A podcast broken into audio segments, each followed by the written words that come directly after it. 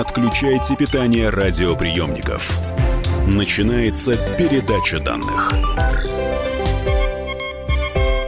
Здравствуйте, друзья. Это передача данных. У микрофона Мария Баченина. Не поверите, тема сегодняшнего нашего заседания – зверские технологии. Я когда коллегам рассказывала про тему, они говорят, что зверская технологии? Вы озверели, что ли?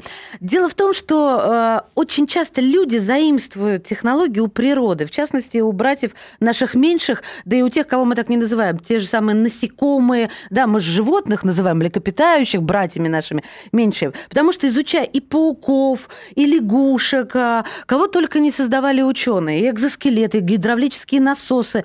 Но давайте обо всем по порядку. В студии «Комсомольской правды» зоолог, популяризатор науки, пресс-секретарь зоологического музея Московского государственного университета имени Ломоносова, фотограф дикой природы, лауреат премии «За верность науке» Илья Гамранов. Илья, здравствуйте, добро здравствуйте. пожаловать. Я, честно говоря, в предвкушении, и, понимаете, как решила последовательно.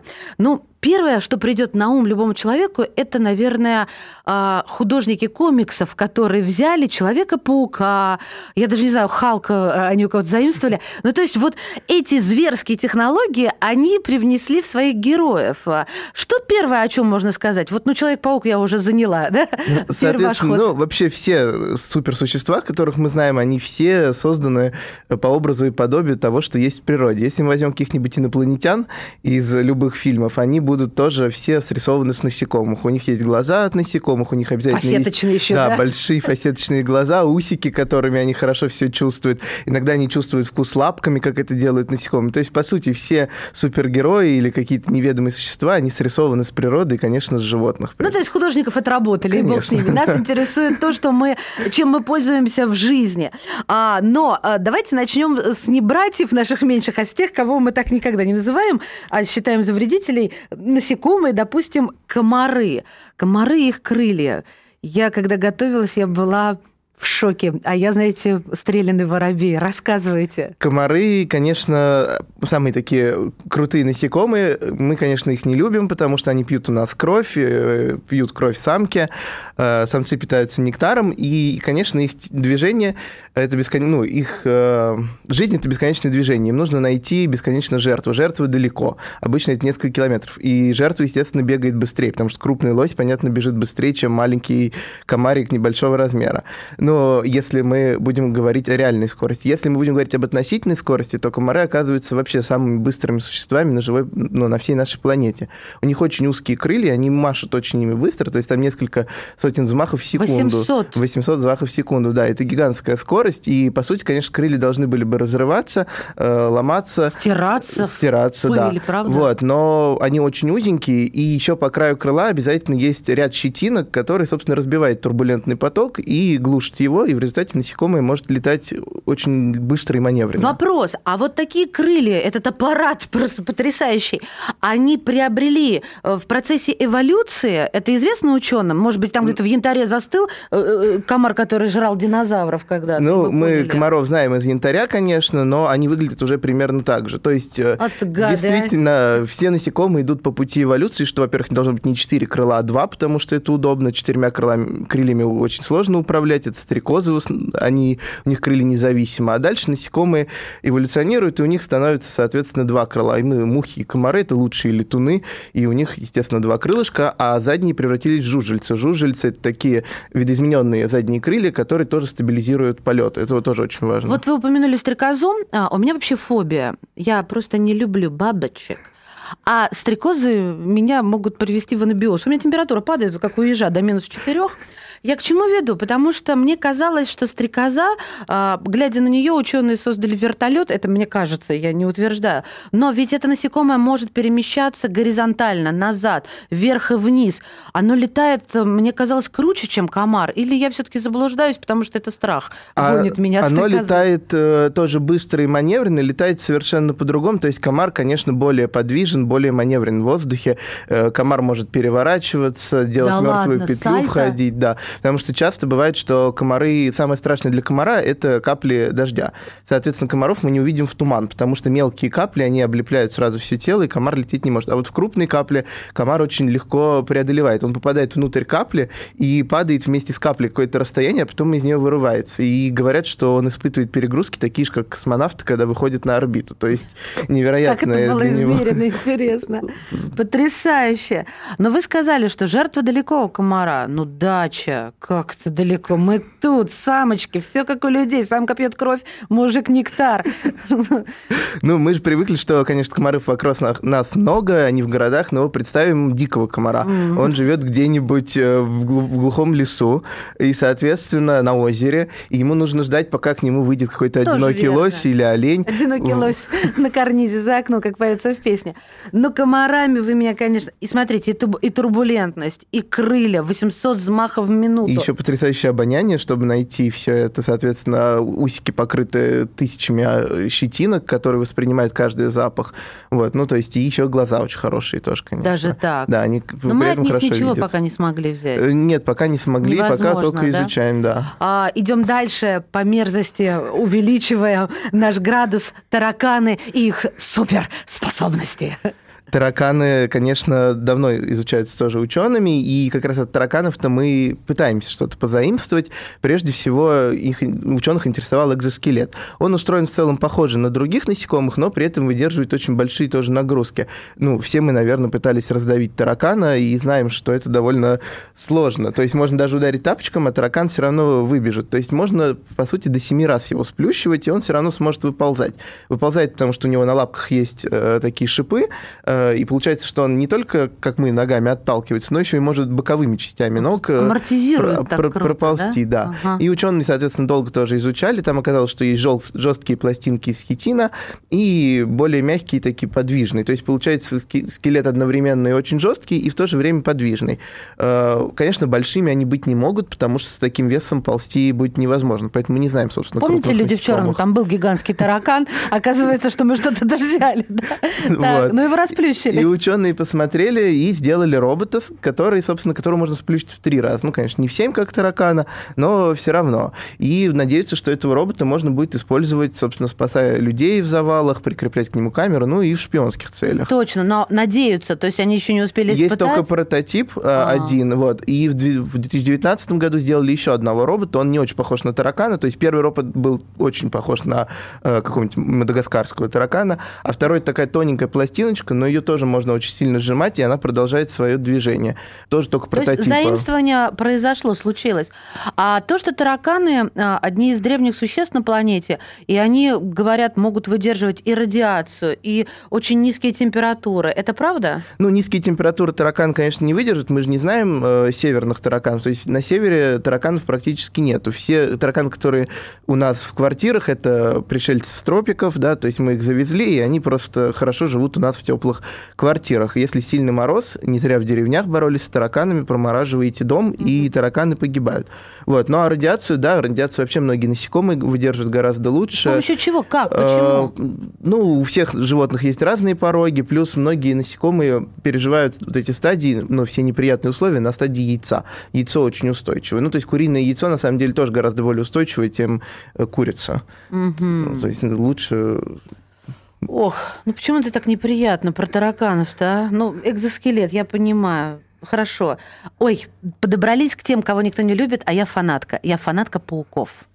Серьезно, меня спрашивают, э, Баченина, почему ты любишь пауков? Я говорю, потому что это умнейшие существа, на мой взгляд. Я вообще не понимаю, как они выжили в процессе эволюции. Один способ их размножения такой сложный, что вообще не ясно, как они размножаются. Но еще они, конечно, красавцы. Не то, что я их буду целовать, но вы понимаете. Они у меня вызывают восхищение. Мы, есть что-то, что мы позаимствовали у Да, пауков? мы позаимствовали прежде всего, конечно, гидравлические насосы, гидравлические тормоза, гидравлические прессы, то есть вся эта технология, потому что у пауков, у многих пауков очень длинные ноги, соответственно, сгибать их можно быстро, а разгибать уже сложно. Э, Там мышцы прикрепляются не как у нас на- в коленном суставе, суставе, соответственно, а на середине ноги, поэтому паук быстро сгибает ногу, разогнуть не может. Чтобы разогнуть, ему нужно нагнать туда, соответственно, гемолимфы, ну, его крови. Вот, и тогда нога быстро разгибается. По такому же принципу устроены все гидравлические прессы, мы их знаем с 19 века. Ну, вот технология была подсмотрена... В 19 веке еще ну, ее подсмотрели. Анатомы были хорошие тогда уже, конечно, mm-hmm. ну, в конце 19 века. Вот, еще от паук... Ну, тут уже сложно сказать, позаимствовали мы их от пауков, или пауки сделали это независимо, это телеобъективы. И мы знаем пауков-скакунчиков, такие маленькие паучки, очень яркие, бывают красивые, они со взглядом Шрека действительно мои любимые. Павлинчики такие, да, танцующие они брачные друг танцы. перед другом. Вот, и у них действительно передние два глаза очень-очень большие, и они устроены точно так же, как телеобъектив. То есть там, соответственно, впереди есть линза, и в конце такой конус сужающийся, где световоспринимающие клетки. То есть, получается, он видит очень ну, приближает объекты, но при этом он видит очень э, короткий, ну, очень небольшой участок. Соответственно, когда мы смотрим через телеобъектив, мы видим птичку, но не видим все, что вокруг.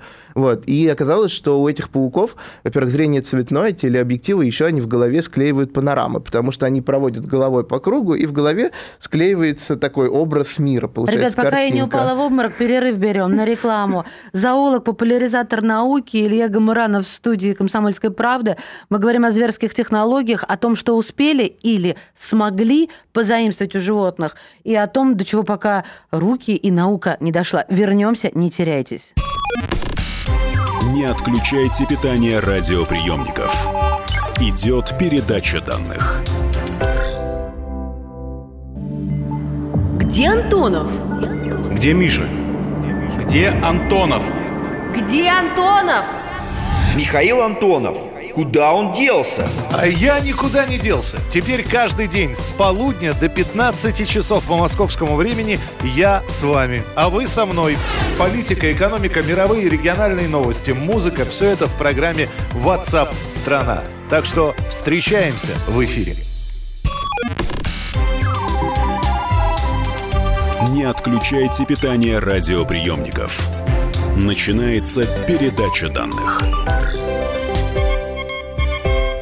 Мы возвращаемся в эфир. Это передача данных. Меня зовут Мария Баченина. А в студии сегодня зоолог, популяризатор науки, пресс-секретарь зоологического музея МГУ имени Ломоносова, фотограф дикой природы, лауреат премии «За верность науке» Илья Гамаранов говорит э, и показывает на себе, как говорится, да, рискует, о зверских технологиях. Ну, в частности, о чем речь для тех, кто только что присоединился и пропустил первую серию. Мы говорим о том, что мы, люди, человечество, через ученых смогли задействовать, смогли занять, позаимствовать у а, животного мира, у мира насекомых, у мира членистоногих и так далее, и так далее. Уже успели поговорить о комарах, о тараканах, прости господи. Сейчас вот а, про пауков закончили, и смотрите, на пауках, значит, телеобъектив, но это еще не конец. Не конец, паутина. Да. Самое, конечно, главное паутина, и паутина давно волнует ученых.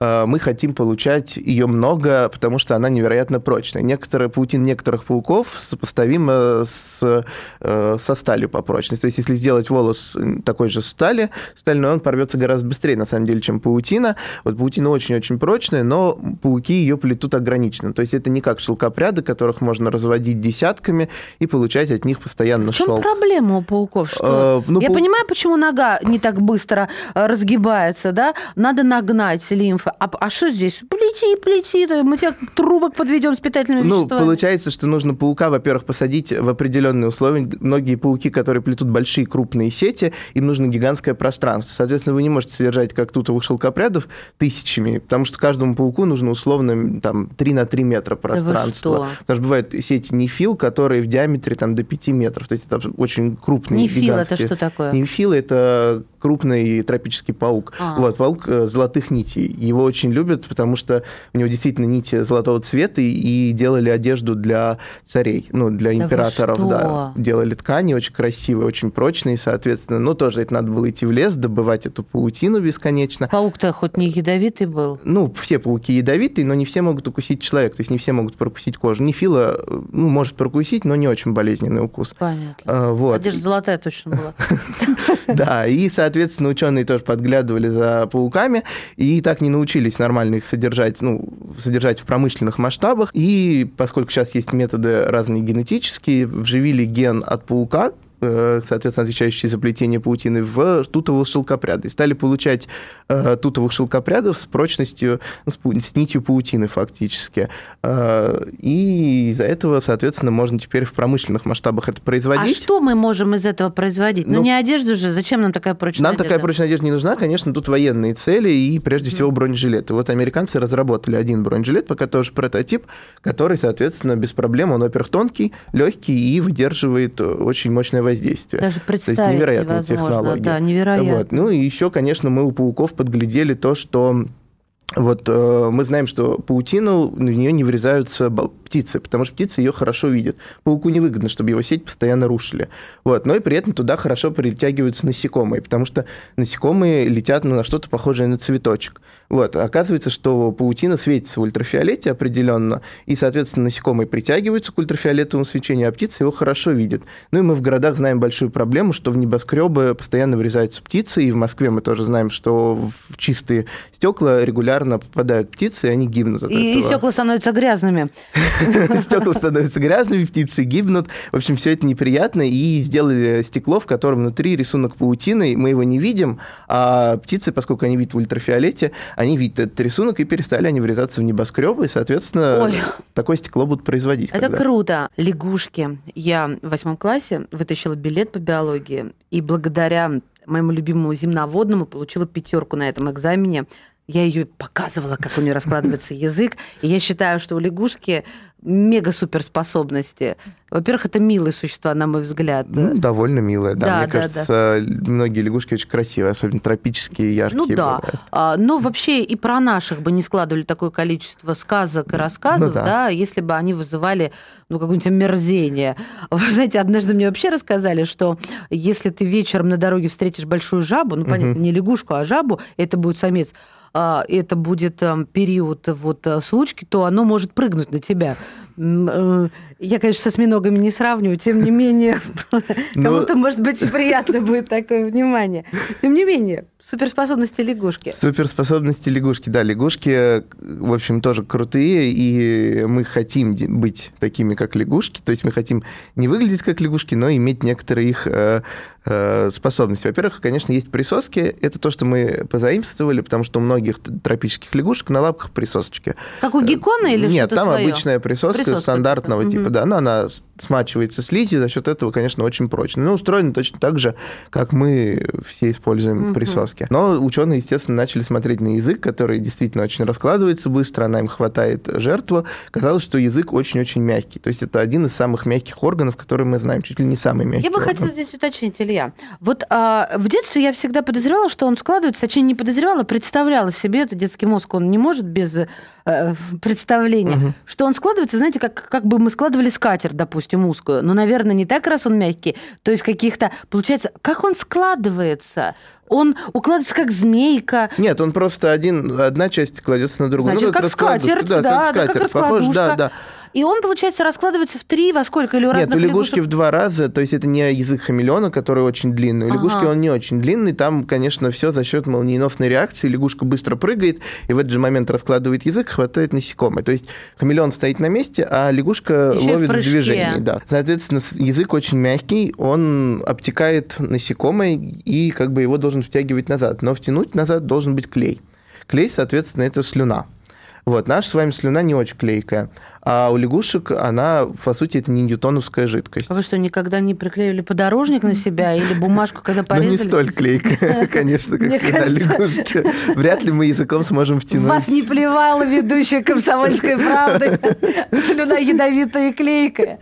Ладно, не пугайтесь. А, В общем, это суперклей получается. Суперклей, да, и не ньютоновская жидкость самое важное. То есть, соответственно, когда мы на нее воздействуем нежно и аккуратно, она жидкая. Когда, если по ней резко ударить, она становится твердая, как цемент. То есть, соответственно, язык лягушки ударяет по насекомому, слюна обтекает это насекомое, а потом лягушка с большой силой затягивает внутрь, и слюна становится, по сути, цементом. И он в 50 раз более клейкий, чем все клея, которые мы знаем. То есть все клея, которые используются, они гораздо менее крепкие, чем Миллион вопросов возникло. А как она его растворяет? Ей же надо съесть это. Но это же не ньютоновская жидкость, она перестала сильное воздействие делать, она Ага. опять стала жидкой. То есть, получается, это очень удобно. То есть, у тебя есть клей, который при резком движении твердый, потом опять растекается. Фантастика. Вот, и за счет этого, конечно, они ловят э, порой очень больших насекомых. Вот. Ну и мы пока не научились такого делать, хотя очень хотим. А почему мы не научились? Ну вот мы взяли у нее эту жидкость, эту слюну, а, под микроскоп, разложили ее на